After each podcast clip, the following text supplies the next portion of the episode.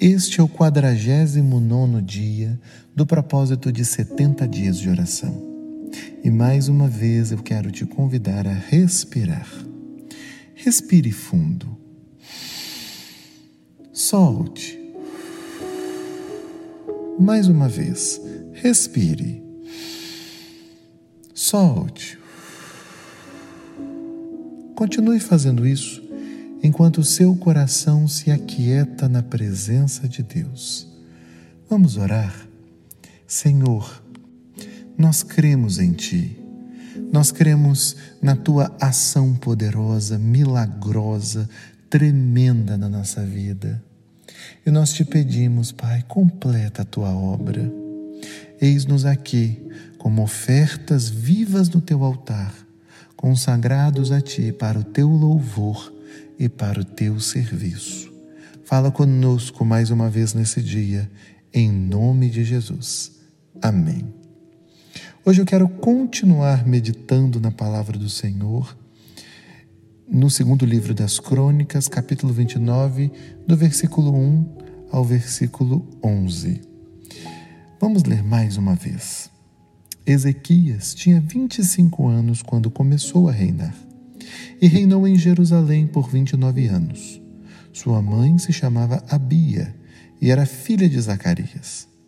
Fez o que era certo aos olhos do Senhor, como seu antepassado Davi. Logo no primeiro mês do primeiro ano do seu reinado, Ezequias reabriu as portas do templo do Senhor e as consertou mandou chamar os sacerdotes e os levitas para se encontrarem com ele na praça do lado leste do templo. Ouçam-me, levitas, disse ele, purifiquem-se e purifiquem o templo do Senhor, o Deus de seus antepassados. Removam do santuário todos os objetos impuros. Nossos antepassados foram infiéis e fizeram o que era mal aos olhos do Senhor, nosso Deus abandonaram o Senhor e o seu lugar de habitação, deram as costas para ele. Também fecharam as portas da sala de entrada do templo e apagaram as lâmpadas. Deixaram de queimar incenso e apresentar holocaustos no santuário do Deus de Israel. Por isso, a ira do Senhor veio sobre Judá e sobre Jerusalém. Ele fez deles objeto de espanto, horror e zombaria, como vocês veem com os próprios olhos. Por causa disso, nossos pais foram mortos pela espada, e nossos filhos, filhas e esposas foram capturados. Agora, porém, farei uma aliança com o Senhor, o Deus de Israel, para que sua ira ardente se afaste de nós. Meus filhos, não sejam mais negligentes quanto a seus deveres.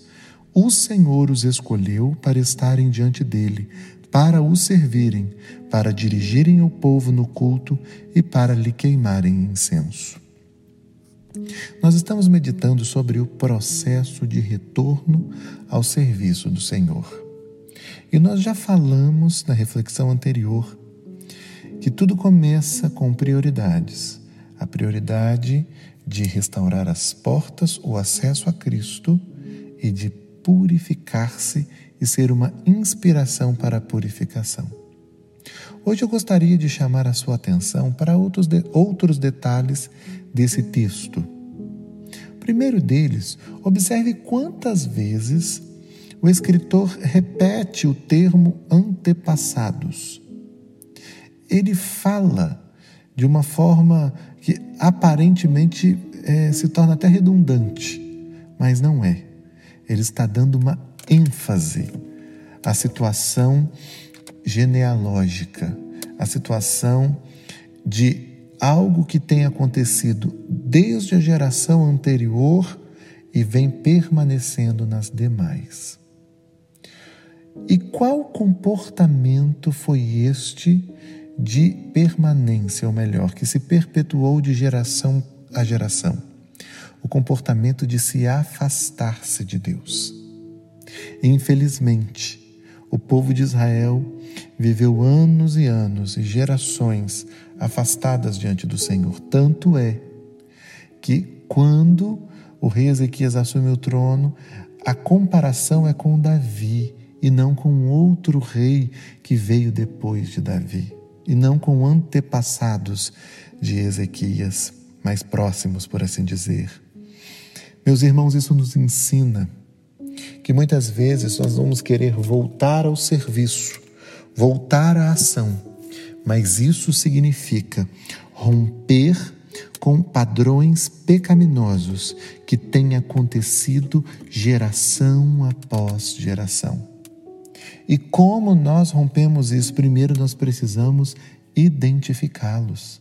Identificar esses padrões de pecado que têm conduzido todas, toda uma geração, todas essas pessoas à perdição, à destruição, à vergonha, à derrota. E através da revelação que o Espírito Santo vai trazendo ao nosso coração, nós precisamos nos arrepender. Ezequias teve uma revelação de Deus, foi o Senhor quem mostrou isso para ele, eu creio, que dos erros dos seus antepassados. E naquele momento ele se levanta para mudar essa situação. E ele estabeleceu essa prioridade. A purificação, ela continua reconhecendo os pecados dos seus antepassados e os efeitos desses pecados. E aí isso conduz Ezequias a um segundo momento, a um segundo passo, que é justamente o estabelecimento de uma aliança com Deus e dentro dessa aliança, ele chama os levitas, que eram aqueles que haviam sido separados por Deus exclusivamente para o seu serviço desde a época do, do tabernáculo. Isso me mostra, meus irmãos, que Deus quer restaurar esta aliança. E essa aliança envolve o serviço ministerial. O propósito de Deus na nossa vida é em servi-lo, em honrá-lo, em bendizer o nome do Senhor.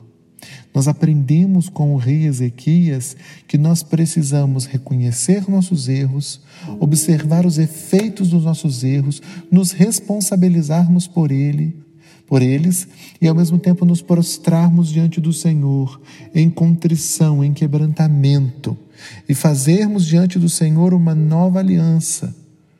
Ou talvez renovar a aliança que não deveria ser quebrada, restaurar a aliança que não deveria ser quebrada, deveria ter sido quebrada. E ali diante do altar do Senhor, nos comprometermos, Deus, nós estamos aqui mais uma vez para te servir, para voltar ao lugar de onde nunca deveríamos ter saído, para cumprir o propósito do Senhor que foi idealizado para cada um de nós desde antes mesmo de nascermos. Nós estamos aqui para dizer: eis-nos aqui, para sermos instrumento, a fim de que toda uma geração reconheça a aliança do Senhor. Meus irmãos, nós vemos o rei terminando dizendo para os levitas: não sejam negligentes. Servir ao Senhor é uma honra, servir ao Senhor é um privilégio. Nós não podemos ser negligentes, porque esse serviço nos foi confiado há muito tempo, nos foi confiado há muitos anos e nós precisamos restaurar essa memória, trazer a memória do momento da vocação, do chamado, das palavras que um dia recebemos do Senhor a fim de que possamos mergulhar de cabeça na vontade de Deus para a nossa vida. Deus quer que através de nós a adoração seja restaurada, o culto ao Senhor seja restaurado, a busca ao Senhor seja restaurada, as orações sejam restauradas. Toda uma geração precisa ser alcançada e Deus quer fazer isso através de cada um de nós. Então, meu querido, o que você está esperando? Reconheça onde você errou. Reconheça os efeitos desse erro na sua vida. E reconheça que você precisa renovar a sua aliança com Deus. Você precisa assumir o seu lugar ou até mesmo voltar para o lugar de onde você não deveria ter saído. Vamos orar. Senhor, nós estamos diante de Ti e nós somos confrontados pela tua santa palavra, nos mostrando a Deus como nós somos falhos, como nós erramos, nos mostrando a Deus que os nossos antepassados erraram. e que nós estamos muitas vezes repetindo o mesmo erro, mas nós queremos acabar com esse ciclo destrutivo agora.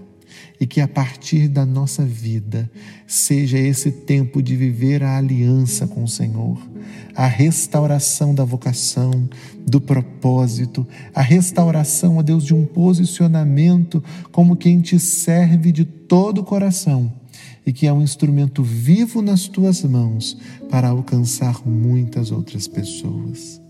Eis-nos aqui, Espírito de Deus.